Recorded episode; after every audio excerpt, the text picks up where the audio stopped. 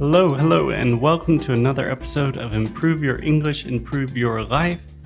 In this episode, we have a conversation about one of my favorite topics learning how to learn. So maybe that sounds a little confusing, but it's really quite simple. There is a big difference between learning and studying.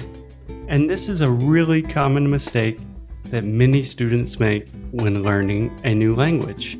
They spend a lot of time studying, but not enough time really learning.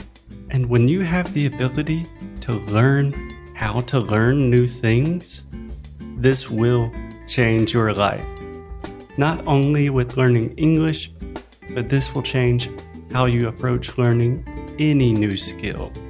So I hope you enjoy this episode as much as we did.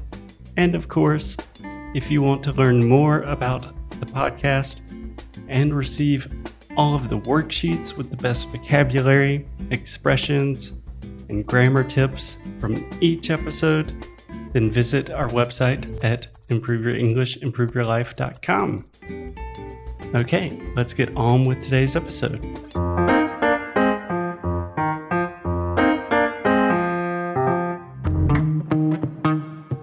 So, Foster, we're starting off a new year right now. Maybe by the time people listen to this, it won't be the beginning of the year, but I'm actually a big believer that you can start fresh at any time. You don't have to wait for a new calendar year or even a new day or a new month, anything like that. And a lot of people this time of year have these resolutions. They want to become fluent in English. So, what do they do? They look for schools, teachers, courses, things like that, which are all wonderful ideas. But I'm not sure how you feel about this. But when I first came to Brazil, I was really shocked by the number of English schools that I saw. Like every single street had an English school.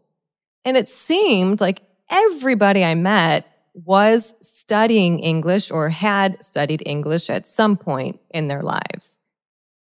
Yet, there were very, very few people that could communicate in English at a higher level.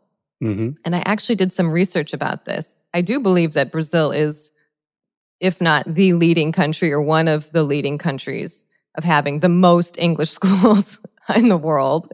Not necessarily the statistic you want to be known for. yes. However, only 5% of the population can communicate in English at like a reasonably decent level. And only 1% of the population is considered fluent. So to me, there's a disconnect between what is happening in the classroom and what needs to happen for a person to actually become fluent in English. Mm-hmm. Do you mind telling me like what your opinion is of this, what your experience is? Yeah, you are speaking my language quite literally. so I had the same, I don't know if you would call it an epiphany, but the same realization when I arrived in Brazil and especially when we started English no Cru Rádio, a lot of Brazilians were telling me like, "Are you seriously going to try to compete with like?" We don't need to name names, but all of these huge corporations that have billions of dollars. Mm-hmm. I believe that English learning industry just in Brazil is like a billion dollar industry. Yeah. And that's crazy. But if you walk around the streets of Brazil, not that many people speak English really well. right. So, right. yeah, the disconnect is very, very obvious. And it seems like a huge problem. Like it almost seems kind of like a scam or like a pyramid scheme. Right. But what's interesting is I would say it's not just Brazil. Like if you look here in the US, most people study a foreign language when they're in high school, whether it be French or Spanish, Italian, whatever, German. And most of these people do not finish the four year program speaking fluent Spanish or French. Right, right. And I think this applies to not only languages, but just almost everything we learn. And if we go back and, and think about like how schools are set up, we learn for what? We learn to pass a test, right? We want to Mhm. get a good grade on a test. So we we study all this information so that we can fill out the correct information, get the right answers on a test, and then ideally get a good grade in the class. Yeah. And I was exactly the student. I studied Spanish in high school and in college. I was in these advanced level classes. I was getting really good grades. And then I studied abroad. I went to Spain and I got there and I realized, oh my gosh, I don't know anything. And it was terrifying. yeah. For sure. It's terrifying. So it's I, I don't want people to think we're picking on the poor Brazilians because I do think it's it's not a problem with being Brazilian or being American or being anything. What I have found is that there's a tremendous difference between being a student and actually being a speaker. And some people are amazing students. They are life students and I'm a life student. I think we it's really really important to study but there's like a process that we go through be, to be there's like a transformation that we we have to go through so that you're not just a student but you're actually someone who applies that information to your life incorporates that information and uses that information in a very natural way. And once you get to that final step of someone who actually like integrates whatever content you're learning and it becomes part of you like for for both of us speaking portuguese is now part of who we are. It's not something that we simply study. No. we carry it around with us all day long. We use it for our lives. We use it with our significant others with our work with whatever and because of that it's it's part of us it's who we are hmm we're not students of Portuguese. We are speakers of Portuguese. Yeah. Honestly, I have not studied Portuguese in at least like eight years, I guess. and I never really studied it that intensely in the first place. Right. But I think, at least from my perspective, the differentiation that you're making is we have students that are studying something, could be to pass a test for any reasons, it could be because their school requires them or society is telling them to study. And the difference I make is the difference between a student and a learner or someone that is learning something Yes. because you can sit down and study grammar all day and not learn anything. Right.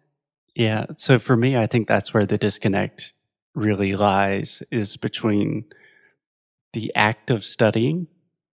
Like to learn something, you need to study, but it doesn't necessarily mean that you are learning something simply because you are studying. Does that make sense? Exactly. And I mean, you can study a million different things, but until you actually like reflect on them and use them and actually maybe change in some ways, incorporating them in your life, and this applies to everything. When it becomes a part of you is when the actual transformation happens. And I think for people who want to learn English, there are some simple ways to do this. Simply whatever it is that you are studying. Like we have to study. There's nothing wrong with studying, but let's say you're you just watched a video about the present continuous tense, okay? Mhm. I am talking, you are listening, things like that. Right. So, a way to incorporate it is to, when you leave the class, start describing what's happening all around you, like carry it with you. And I think a lot of us were in this world. I like, sometimes I feel like it's like a fire hose of information. It's just like so much information being thrown at us all the time. Just inundated with. Yeah. I'm like, ah, I can't handle all of this. I, I want to, like, I, you want to like drink it all in and remember it all, but our brains just can't work that way. We have to pause and and reflect. And I think with social media, and Foster, I know you're not on social media, so you're better than all of us. But it's such a distraction that as soon as you finish one thing, it's like you instantly open up your Instagram and then you almost forget what you just did because you just switch your focus and start scrolling and looking at other people's pictures. So if we just spend, you know, a couple minutes reflecting on it, even writing, thinking about when we could use this information and then actually start using it, to me, that's like the most impactful thing that any student can do. And it's hard. It requires a little discipline and a little effort on your on, on the student's part. But mm-hmm. once you do that, you you actually you don't just learn it to to take the test. You learn it for yourself so that you can actually use it in the future if necessary. Yeah. It's a really simple step. Yeah. I think for me, it really helps to take this out of the context of language learning and apply it to any skill in life. So, mm-hmm. for example, I can see a guitar in the back of my screen. So I play guitar. I don't say that I am studying guitar. I don't say that I'm learning to play the guitar. Yes. I still am learning new things every day. But I started playing the, the guitar when I was like six years old. I studied, I went to classes and took lessons. I mean, I still am a student, but I'm to the point where I actively say, I'm a guitarist or I play guitar. Yes. And that's like the paradigm shift for me is when you're not like trying to climb up this hill and maybe one day you're going to get there. You're already on top and you're just like hanging out on top and yeah. reaping the benefits. Yeah. It's like you've you've already been through that that transformation basically of someone who, who simply studied guitar and was learning. You were always learning. That's part of it. But now it's it's part of who you are. It's part of your identity. Like you are the guitarist. And and i even think being able to say that for some people uh, is really a powerful thing. Because some people struggle maybe with the limiting belief that they will never be able to speak english. And i think you don't want to say something that sounds like a lie but um, I, I do think it, it is it does help to tell yourself things that will be helpful. You know, like I, I can speak English. I am speaking English, even if it's just a little bit, but it's not a lie. It's true. And then energetically, like I, you begin to embody that. And it does seem like the process gets a little bit easier. So I think for anybody who's listening, if you identify with this eternal student, or if you feel like you study, study, study, study all the time, yet you have a hard time speaking. I think most people identify with this. I definitely went through this when I had studied Spanish for so long. I even had a degree in Spanish. I was a Spanish teacher and I felt embarrassed to tell people that I wanted to be a Spanish teacher because I felt like my Spanish was horrible. Like, how can I tell people I want to teach when I when I'm making all these mistakes and I have to stop and think before I speak? But uh, I think that simple act of just realizing that there is a difference between studying and actually incorporating everything that you're learning. Once you start incorporating it, reflecting on it, using it, and also increasing your comprehensible input. I have to mention that all the time because yeah. the more you listen, the more you just like bathe. it may feel like you're not remembering anything or you're not learning anything, but you are. You you definitely are. Maybe it's on a, a subconscious level, but you are filling your your database with information. And when it's time for you to speak, you won't have to go back and think about the rules. You'll just know what sounds right in that moment because you would have heard enough English or whatever language you're studying. So there is hope. I have two questions for you, Jackie. Yeah. Okay. I don't know in what sequence I want to ask these questions. I think the first question I have for you is it almost sounds like you are advocating to don't worry about the rules too much. just speak and have fun, and the rules can come later. I am definitely a proponent of that school of thought. But I know you spend a lot of time teaching people grammar and the rules of English. Yeah. So, how do you kind of align those two things? I personally, as a student, I loved the rules. Like it helped me tremendously. Like I wanted to understand when do I use eu or ou eu estava, for example, or when do I use trazer ou levar? Yep. All the or por para, whatever. All these three things I things. still struggle with. I know. And when someone said to me, "Oh, there's no rule, you'll just figure it out," it was like the most frustrating response I could get because I know there are rules and the rules are there to help you. Okay. If you're the type of person that you feel like the rules are, are preventing you from moving forward, then, then take a break. But I think for a lot of people, the rules simplify things. Like a lot of Brazilians struggle uh, between make and do. When do I use make? When do I use do? Or the prepositions in, at, and on.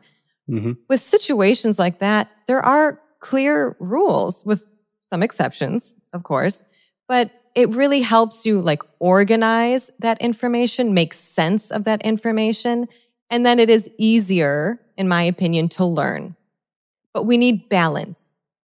So it's not enough to just memorize a list of rules because you will have difficulty speaking. Because every time you want to speak, you're going to have to stop and think, wait, do I use in, at, or on here? Is it make or do? Your, your brain is, is going so fast that you have to stop and think before you speak. Uh, and that's okay. That's also part of the process. But I think if you're at that stage where you're stopping and thinking too much, increase your input. Definitely increase your input and, and take a break from the rules. Just listen a whole lot more. And then as you're listening, you might hear something. Ah, he said, I'm at the beach, or she said, I'm in the pool, or you know, you'll hear situations that in a, in a natural way that will help you kind of review what you've learned. But I always talk about like, uh, we have to think of like a scale, you know, with the two sides. Some people study all the time. So they got one side that's like really, really heavy and they're not immersed in the language. And what they need to do is kind of balance things out and immerse themselves. Other people are completely immersed in the language and they can actually communicate pretty well, but they may make some basic mistakes. And if that's the situation that they're in and they feel embarrassed that they're making really simple mistakes, even though they can speak pretty well, then they just need to, to study a little bit to brush up those uh, basic structures and, and mistakes, and then they can do it. But we need to kind of like, we need to be aware of what our weaknesses are, how we're studying, and what we can do differently. And every single person is different too. But I'm I'm a proponent of both. I think rules are very helpful. I like them. They helped me a lot. But you can't only study. You have to also immerse yourself as much as possible. Yeah. Yeah. But now I'm going to turn the question back on you, Foster. What is your what is your what are your thoughts on this? Hmm. I think the most important thing for me is that speaking predates rules. So mm-hmm. grammar is simply a collection of rules that are attempting to explain why we speak the way that we do. Right. So if you imagine when some like Indo European language was being spoken 8,000 years ago, they did not start with like, okay, these are the rules of the language. Right. no, they were just speaking to each other. And then someone's like, yeah, this is kind of confusing. Maybe we should make some rules just so yes. it's, it's clear. So using rules as tools. Good lord, there are a lot of final L sounds, but rules as tools. I'm a huge proponent of that. Like if you're mm-hmm. using rules and grammar as an organizing principle, then that's fantastic. But mm-hmm. what you said about a scale, like some people will be probably a little bit too mm, lazy or not pay attention to the rules. I definitely fall into that category. And some people love structure and rules and love explanations and understanding why something works the way it does. Right. And I imagine you fall a little bit more on that part of the Yeah. spectrum. And that's totally cool. Um, it's just kind of finding where you are on that pendulum Yeah. and then striking the right balance. Exactly. Exactly. And at least when you when you know what type of student you are, and if you can if there's something that bothers you, like oh, I make simple mistakes or I I've been studying forever but I can't speak, uh, there are some solutions to that. You know, we first have to just become aware of what our weaknesses are and then look for solutions rather than get frustrated and give up or blame our teacher or blame whoever our husband for not teaching us correctly or whatever. Yeah. Yeah. and if you know what you want to learn or what you want to do or what you want to Mhm. be, it becomes a lot easier to implement this. For example, when I was learning Brazilian Portuguese, what I really wanted to focus on was sounding like a Brazilian. Mm, Like, I want to have mhm. a good accent. I want people to think I'm Brazilian so I can make Brazilian friends. Yeah. And within that context, a lot of it was just kind of me listening to Brazilian music and Brazilian speaking and trying to pick it up naturally. hmm But there's also a finite like number of sounds that exist in Brazilian Portuguese. And I could say, ah, like this one sound, like the LH, the LH. That's so hard for me. Yes. Yeah. I was like, this one is difficult for me. So I need to focus on it. So then I spent like two months walking around Rio de Janeiro saying, like, milieu, mulher, mulher. and at first it was impossible. Yes. But with time, I got it. So knowing what you're going for really helps kind of organize what you need to study. Absolutely. I think most people kind of take the opposite approach and it's like I study and kind of the goal's not super clear, but hopefully one day I'll speak fluent English. Yes. I think kind of flipping that script is helpful. Yeah. And, and just encouraging people to to look within themselves to figure out, you know, where they're at, what they want to improve on, rather than waiting for somebody to tell them. Because a lot of people don't assume that responsibility. You know, they'll say, oh, well, my teacher never told me that I need to improve my pronunciation, so I never did. But if it's something that you feel is a weakness, then then you need to be proactive and and go after that. And it's just these little tiny things that make a big difference. Like you were talking about the LH sound, which for me is awful. Like every time I say melior, people are like, ah, how cute. You say melior. I'm like, I didn't say it. There's no E in there. There's no I. I mean, melior Melhor. trabalho, Aurelia, Yeah. Guilherme. Oh my gosh. Every time I got a Guilherme, I was like, oh, this is going to Uh, I just call them Ye- There you go. but it's okay. You don't have to be perfect. And and you don't have to try to sound like you're from another country that you're not from. But I do think having good pronunciation is is incredibly important because the first impression that you give when you speak another language has way more to do with your pronunciation than anything else. Yeah. And it's something that a lot of people don't necessarily focus on. Yeah. It's hard to teach. So I think it is kind of ignored and undervalued in traditional schools. Yeah. But you bring up a really interesting point of like you need to assume the responsibility. That sounds kind of scary to me. Yeah. Sorry. no, no, it, it, I, it's totally true. But I'm imagining, like, how could someone understand what they need to take responsibility for? Does that make sense? Like, if I'm a Brazilian learning English and I know my English isn't the way I would want it to be, how do I find those like places where I really need to focus? Well, I think a lot of times people know probably more than they they think they do.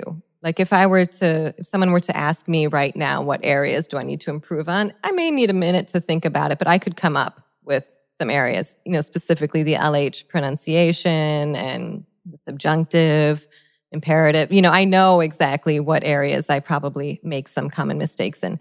When you're starting out, you're like at zero. So there's so much for you to learn and you don't want to overwhelm yourself by feeling like you need to be perfect. If anything, you should celebrate every little new word, new phrase, everything you do along the way. But I think a, a good indicator is the things that you avoid. so, for example, if you're talking to someone and you realize, like, oh, I don't know the word or I don't know how to say that, a lot of times we like take a detour. We, we, we go around it I still catch myself doing that all the time. If I don't know like the past verb conjugation of a certain verb, I'll use a different verb to to describe it. That's my my default. Yeah. yeah, and, and we do it a lot. And and it's very normal. We get really good at it. And we begin to think like, yeah, I totally killed it right there. But it is good to maybe take notes of that word or that phrase or that specific point that you wanted to make and really kind of force yourself to figure out how to say this or rather than just avoiding our, our weaknesses. And I do this even with, with words with LH or words that I have a hard time pronouncing. I'll think of a different word to use mm-hmm. rather than that one. So I think if we just, you know, pay attention, what, what am I avoiding? That's probably a good sign that that's a little area that you can, you can improve on and work on. I think that's Excellent advice. What am I avoiding? Yeah. And I also think that you kind of said this that students probably know more than they think they do, mm-hmm. probably more than they want to admit to themselves.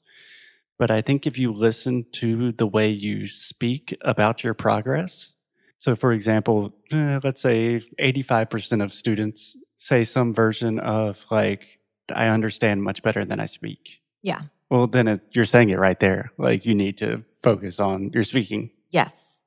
Yes. Exactly. Exactly. So we know, we know. Sometimes we like to pretend that we don't know what our weak areas are. And, and it's always good. People can bring things to our attention too. When I started recording YouTube videos, I mean, and to this day, I get millions of comments from people correcting me and they're polite and I, I appreciate it. You know, it, it's it's very very helpful. Like, oh, you said Jeezy instead of GC. You know, little tiny things, but I I'm happy. Like, thank you, thank you for taking the time to correct me. Otherwise, I wouldn't know that I was making that mistake. So there's there's always a lot to learn, and the more we learn, the more we realize that there's a whole lot more to learn ahead of us. Yes. And I think that was my second and perhaps final final question for today you identify as a lifelong learner, a student of life. Yeah. And I think you absolutely are. Could you give like a concrete example of perhaps something more recent, something unrelated to language learning or language teaching, where you're going through this process of learning and therefore you have to study again? I just think it's really helpful, at least for me, yeah. to try to apply this same logic to different aspects of our life.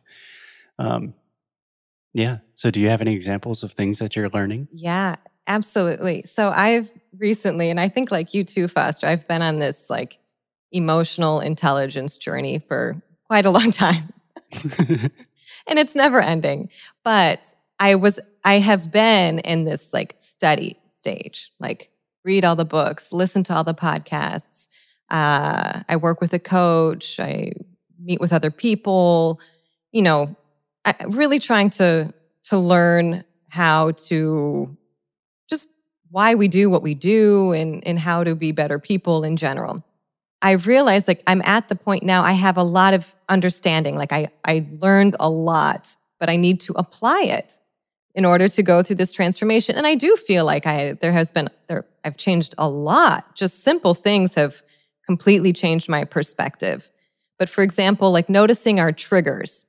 so in the in the self-help world, we talk a lot about our triggers. And I think what that could be comparable to when you're learning a language, those things that kind of bother you or uh, you avoid. Mm-hmm. But for me, in the past, like if I was kind of triggered by somebody or a comment or some situation, I maybe reacted to it or I completely avoided it or I just like pushed it away. And now I'm at the point where I'm like, huh, interesting that that created that feeling, like that feeling came up from that person's comment, or I'm listening to a podcast, a person tells a story and either inspires me or rubs me the wrong way. I, I begin to just kind of disassociate the emotion from it and I just observe. So I'm not emotionally charged by it, but I'm observing it. I'm like, okay, why? Why does this comment make me feel like this? What else does it remind me of? And and then I end up going a little bit deeper into it and I realize like, oh, this reminds me of Fulano from 10 years ago that I had a bad experience with. How funny that it kind of brought up this reaction now. So, but it it it just helps me just not be so anxious or just understand my feelings a lot better in certain situations. And then, yeah, I just think it just helps me be a lot more like at peace. yeah. It sounds like curiosity to me. Yes. Yeah. Rather than judgment. So rather than like the judgment of the other person or myself for reacting a certain way, it's exactly like you said. Kind of that's interesting. I'm curious about this. Let's let's dig a little deeper and see what this is what message this is telling me. Yeah, it's been really, really helpful. But that's, a, I think, a perfect example of I've studied a lot, but now I'm at the stage where I want to transform. I want to incorporate what I'm studying. So I have to apply it to my everyday life. And I have to pay attention to these things that happen, the, the reactions that I have, and, and reflect on them and just you know, it's, it's, a lot of trial and error, like anything. Mm-hmm. But every day, you know, we just keep learning and growing and evolving. Yeah. What about you, Foster? Can you think of anything specific where you feel like you, I mean, you gave the example of the guitar, which was perfect example. Um, yeah, that was, that was a great example. Very happy with that one. Um, maybe something more recent. I might have mentioned this in another episode. I'm also on an emotional journey of sorts. One of my big things now is meditation. Mm. So I listened to every podcast about meditation for like five years before I actually meditated. Yes. so now I am like forbidden to listen to more things about meditation. And I just need to sit down and meditate literally sit down and yes. do nothing. it's hard though. But I do feel the change. Mm-hmm. It's like, okay, now I'm meditating. Like I'm not listening to a podcast about meditating. I'm a meditator. Yes. Which I think is the first time I've said that out loud. But I am. And it feels good. Yeah. And once it becomes something that you you do regularly and it doesn't feel so foreign to you, it really is a part of you. And and we have the ability to incorporate anything that we want into our lives. Yeah. So I think that's kind of the big theme that we're trying to hit here between studying and learning. So bringing this full circle to back where we began mm-hmm. with the quantity of English schools in Brazil and just the percentages. I believe you said 1% of Brazilians speak English fluently, like yeah. perhaps at a professional level. Right that 1% is not more talented than the 99%. There's nothing intrinsically better about them. But I do think two traits, two common characteristics that you almost need to have to be a lifelong learner. One is definitely curiosity. You need to be curious. That is what motivates learning and prompts you to continue. And the other is just kind of the discipline to actually show up, create habits and routines because anything that is worth learning probably takes a long time. So Yes. it really needs to be a part of yourself. Yeah. And when it's part of your your routine, there's no effort needed. You don't have to, oh, I have to do this today. It's just it's like brushing your teeth. It's part of what you do automatically. So it's you're on autopilot and you just carry it around with you. It becomes who you are. And it's kind of like the butterfly. All the caterpillars and then uh, the 1% that become the butterflies and can go go through that whole transformation. So I know a lot of you listening want to become that 1%, and you definitely can. It's available to everyone. It could be 100% of the people. It, we just have to think about not just studying, not becoming that, you know, not remaining in that eternal student profile and actually incorporating and, and transforming and integrating everything into our, into our life. Absolutely. Okay, Jackie. I think we have covered pretty much all of this topic that we can cover. I agree. Do you have any homework for our listeners? Yeah, I guess I'll keep it pretty simple because I know there was a lot of stuff that we talked about here. But I think the first thing would just be to self reflect on how you are spending your time. Are you studying all the time or are you avoiding the grammar and the things that make you uncomfortable? And just think of one simple thing that you can do to just incorporate English in your life. Besides studying and, and filling out exercises, like what can you do to carry it with you throughout the day to start? It could be something as simple as every day when I wake up, I'm just going to describe the things I see in my room, or I'm going to think of all the words I know in English, or as I'm driving, I'm going to listen to something and, and really pay attention to it and, and reflect on it, or maybe listen to, to this podcast episode. Listen to it a hundred times if you want to. Um, if you've made it this far, you're you're already doing great. You're doing fantastic. But reflect on it. Take a couple minutes just to reflect, think, and, and incorporate this information in your life. And it really makes a huge difference just taking that time and doing that. Okay. I love that. Do you have anything to add? Or No, I think that's great. Self reflection is super important, not only in learning, but just as a general life skill. It is paramount. yes, 100%. Okay. Awesome. Great. Thanks, Foster. Thanks again for listening to another episode of Improve Your English, Improve Your Life. We really hope you enjoyed this episode. And if you did, please leave us a five star rating and a review. That would mean the world to us. Also, on our website, which is listed in the description, you can find the transcripts, the highlights, the homework assignments, and follow up questions so you can really get the most out of these episodes. Again, thanks for being here, and we'll see you in the next episode.